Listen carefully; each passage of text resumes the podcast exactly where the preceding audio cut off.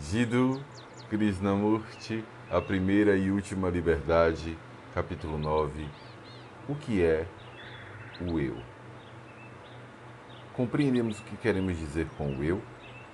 Por esse termo, me refiro a uma ideia, a uma memória, a uma conclusão, a uma experiência, às várias formas de desejos, externalizados ou não, ao esforço consciente para ser ou não ser algo, as memórias acumuladas do inconsciente, da raça, do grupo, do indivíduo, do clã, de tudo, enfim.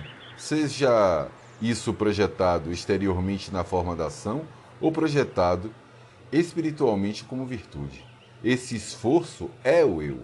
Nele está incluída a competição, o desejo de ser, Todo esse processo é o ego. E sabemos realmente, ao nos defrontarmos com ele, que é algo ruim. Estou usando a palavra ruim intencionalmente, porque o eu divide. Ele é fechado em si mesmo. Suas atividades, ainda que nobres, provocam separação e isolamento. Sabemos disso, mas também conhecemos aqueles momentos extraordinários em que o eu não está ali, quando não há qualquer sensação de luta, de esforço, e que ocorre quando há amor. Parece-me que é importante compreender de que maneira a experiência fortalece o ego. Se formos de fato sérios, devemos compreender essa questão da experiência. Então, o que queremos dizer com experiência? Nós experimentamos algo o tempo todo Recebemos impressões, traduzimos essas impressões e então reagimos ou agimos de acordo com elas, sendo calculistas, perspicazes e assim por diante. Há um, uma constante interrelação entre o que é visto objetivamente e a nossa reação a isso. E uma interligação entre o consciente e as memórias do inconsciente. De acordo com minhas lembranças, reajo a tudo que vejo, a qualquer coisa que sinto. Nesse processo de reagir ao que vejo, ao que sinto, ao que sei, ao que acredito, a experiência está acontecendo, não está? A reação, a resposta algo que se vê é experiência. Quando olho para você, reajo e dar nome a essa reação é experiência. Se eu não nomear essa reação, não é uma experiência. Observe suas próprias respostas. Veja o que está acontecendo com você. Não há experiência a menos que haja simultaneamente um processo de dar nome a essa reação. Se eu não reconhecer você, como posso ter a experiência de encontrá-lo? Parece simples e claro. Isso não é um fato ou seja, se não reajo de acordo com minhas lembranças, de acordo com meu condicionamento, de acordo com meus preconceitos, como posso saber que tive uma experiência? E há também a posição de vários desejos. O desejo de estar protegido, de ter segurança interior, o desejo de ter um mestre, um guru, um professor, um Deus. E experimento aquilo que projetei. Isto é, projetei um desejo que tomou uma forma, a qual dei um nome. E a isso reajo. É a minha projeção. Eu lhe dei um nome. É esse desejo que me dá uma experiência, me faz dizer: estou tendo uma experiência eu encontrei o Mestre, ou eu não encontrei o Mestre. Você conhece todo esse processo de dar nome à experiência. Desejo é o que chamamos de experiência, não é? Quando desejo o silêncio da mente, o que está acontecendo? Reconheço a importância de ter uma mente silenciosa, uma mente quieta, por várias razões. Porque os Upanishads disseram isso. As escrituras religiosas disseram isso. Os santos disseram isso. E também, ocasionalmente, eu próprio sinto como é bom ficar quieto, já que minha mente tagarela tanto o dia todo. Às vezes, percebo como é bom, como é prazeroso ter uma mente serena, uma mente silenciosa. O desejo, então, está em experimentar o silêncio. Quero ter uma mente silenciosa. Então me pergunto: como posso conseguir isso? Eu conheço o que este ou aquele livro diz sobre meditação e também as várias formas de disciplina. Logo, por meio da prática da disciplina, procuro experimentar o silêncio. Desse modo, o ego, o eu, estabelece-se na experiência do silêncio. Quero compreender a verdade. Esse é o meu desejo, meu anseio. Então, sigo a minha projeção de que considero ser a verdade, porque li muito sobre ela, ouvi muitas pessoas falarem sobre isso. Escrituras religiosas descreveram-na. Anseio por tudo isso. E o que acontece? O próprio desejo, o próprio anseio é projetado. E eu o experimento porque reconheço esse estado que idealizei. Se eu não reconhecesse esse estado, não o chamaria de verdade. Eu o reconheço e experimento. E essa experiência fortalece o ego o eu não é assim? Desse modo, o eu se torna mais consolidado durante a experiência. E então você afirma: Eu sei. O Mestre existe. Deus existe. Ou Deus não existe. Você afirma que determinado sistema político é o certo e todos os outros estão errados. Portanto, a experiência está sempre fortalecendo o eu. Quanto mais você está arraigando a sua experiência, mais o eu se fortalece. Como resultado, você tem uma força de caráter uma convicção de conhecimento, de crença, que exibe às outras pessoas porque considera que elas não são tão inteligentes quanto você. E como possui o dom da escrita ou da oratória, é tido como sábio. Como o eu ainda está operando, suas crenças seus mestres, suas castas, sua ideologia política constituem um processo de isolamento e, portanto, provocam contra controvérsias. Se você realmente for sério e honesto em relação a essa questão, você deve dissolver completamente esse centro e não simplesmente justificá-lo. É por isso que precisamos compreender o processo da experiência. É possível para a mente, para o ego, não projetar, não desejar, não experimentar? Podemos ver que todas as experiências do eu constituem uma negação, uma anulação. No entanto, consideramos como uma ação positiva, não é? É o que consideramos como um modo de vida construtivo. Para nós, desfazer todo esse processo é negação. Vocês concordam com isso? Podemos nos nós, você e eu, enquanto indivíduos, ir até a raiz disso e entender o processo do eu? Então, o que origina a dissolução do eu? Grupos religiosos e outras entidades oferecem uma identificação com algo, não? Identifique-se com um ser superior e o eu desaparecerá.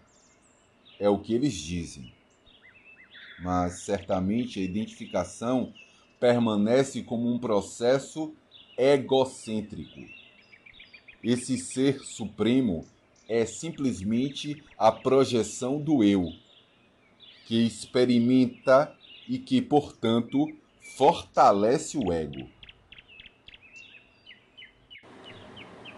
Todas as várias formas de disciplina, crença e conhecimento apenas fortalece o eu.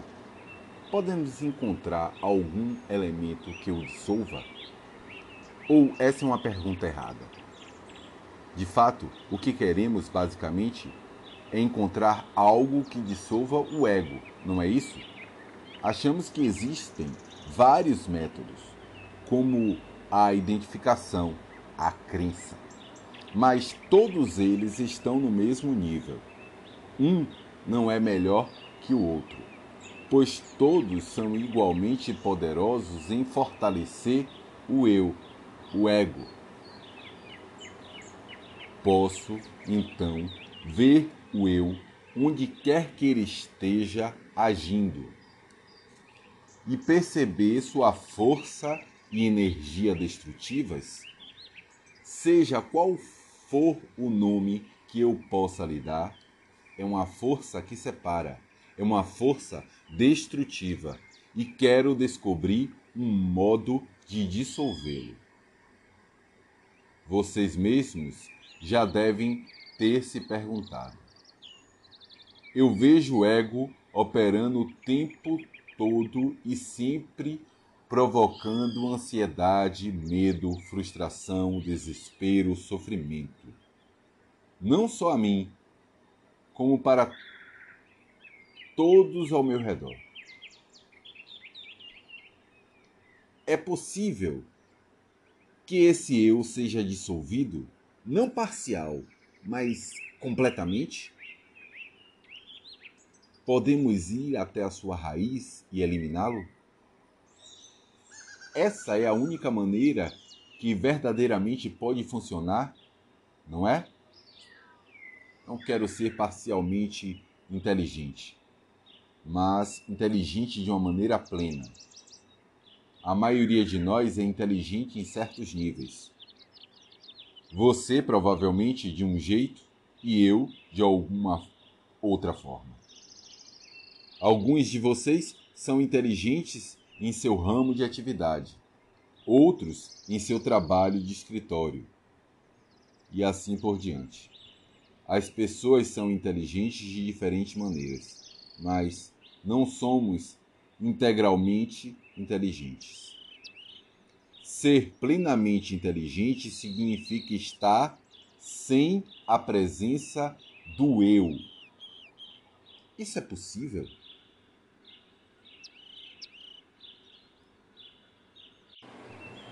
É possível uma ausência completa do eu nesse instante?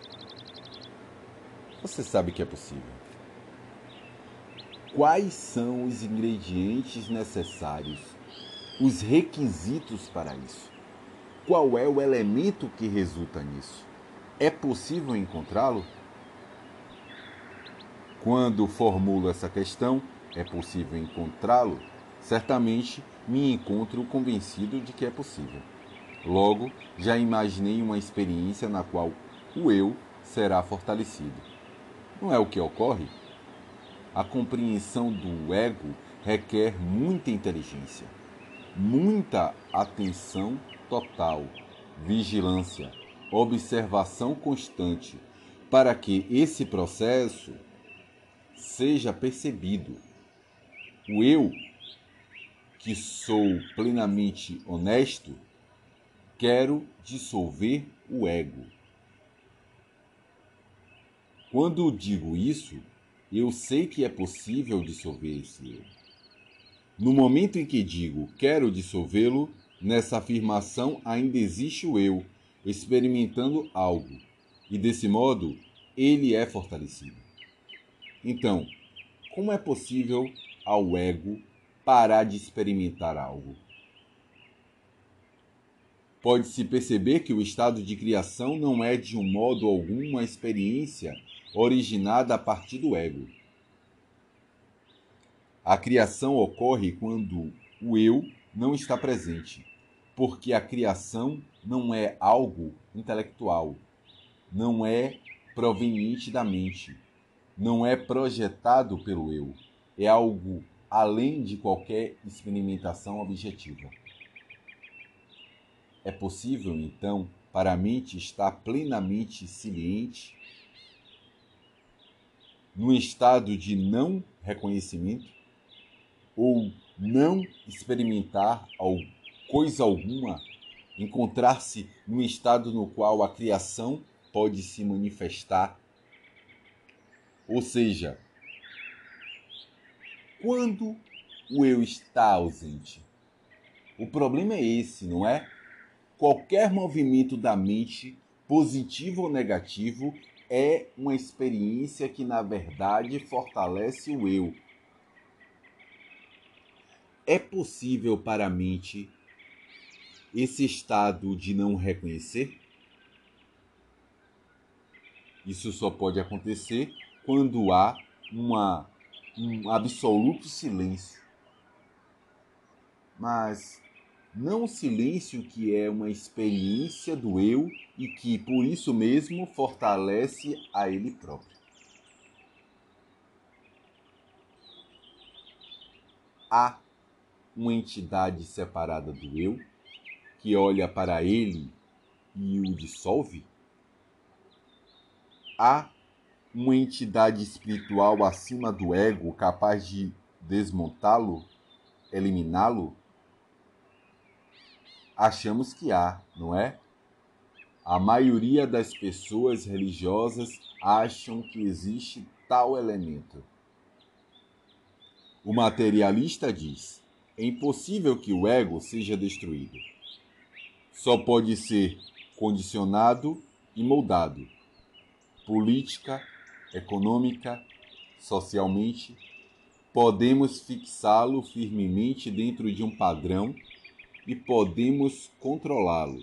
Portanto, ele pode ser conduzido a levar uma vida respeitada, uma vida moral para não interferir em nada, a não ser seguir o padrão social e funcionar meramente como uma máquina. Nós sabemos disso. Há outras pessoas, as chamadas religiosas, que não são religiosas de fato, embora as chamemos assim, que dizem, fundamentalmente existe essa tal entidade superior.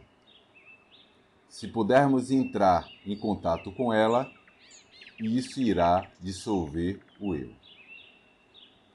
Existe tal elemento capaz de dissolver o eu? Por favor, observem o que estamos fazendo. Estamos encurralando o eu em um canto. Se você permitir que ele faça o mesmo, verá o que vai acontecer.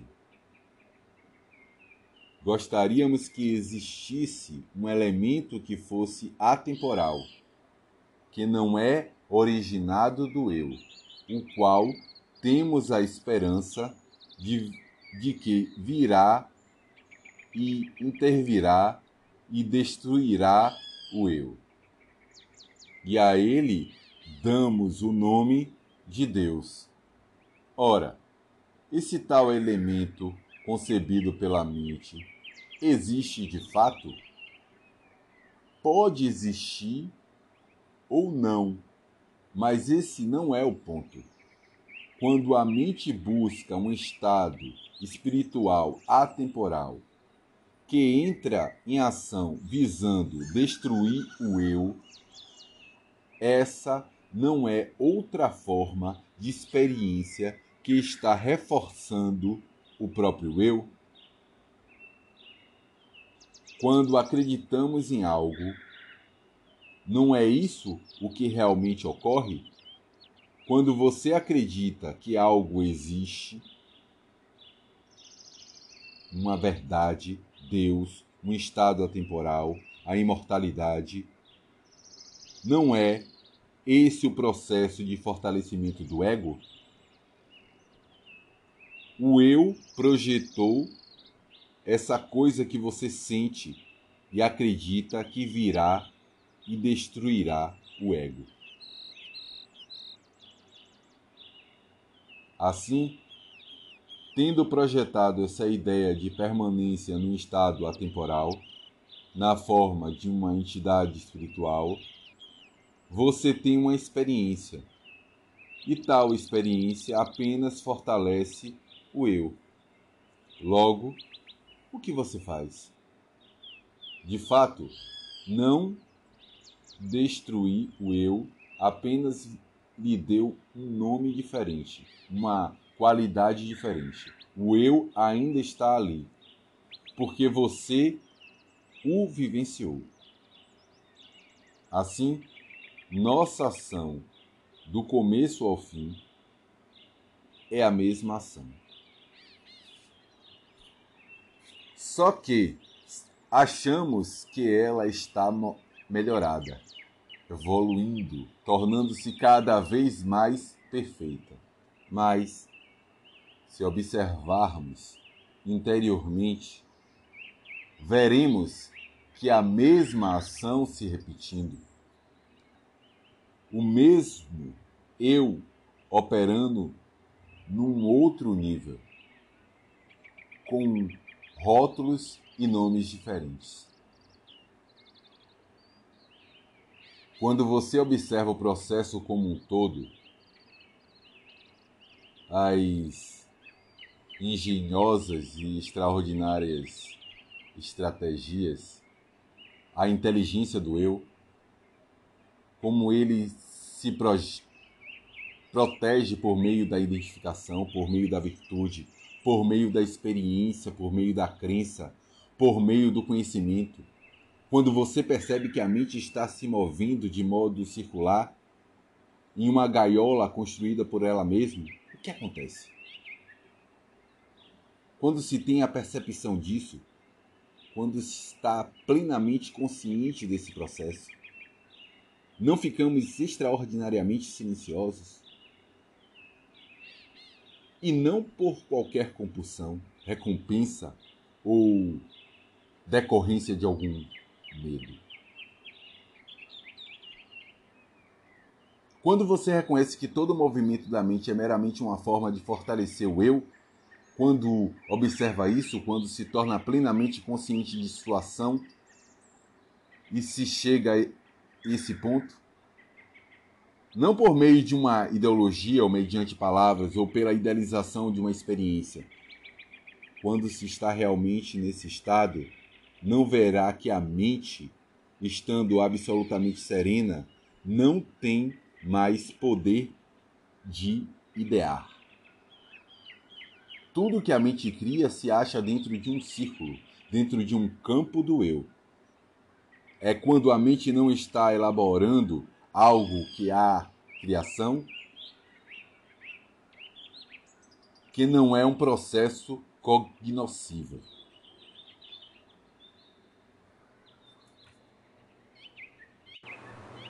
A realidade, a verdade, não é cognoscível. Para que a verdade se manifeste, a crença, o conhecimento, a experiência, a busca pela virtude, tudo isso deve desaparecer. A pessoa virtuosa que persegue a virtude conscientemente nunca poderá encontrar a realidade. Ela pode ser uma pessoa muito íntegra, mas isso é completamente diferente de ser um homem no qual a verdade se manifesta. Um homem que compreende.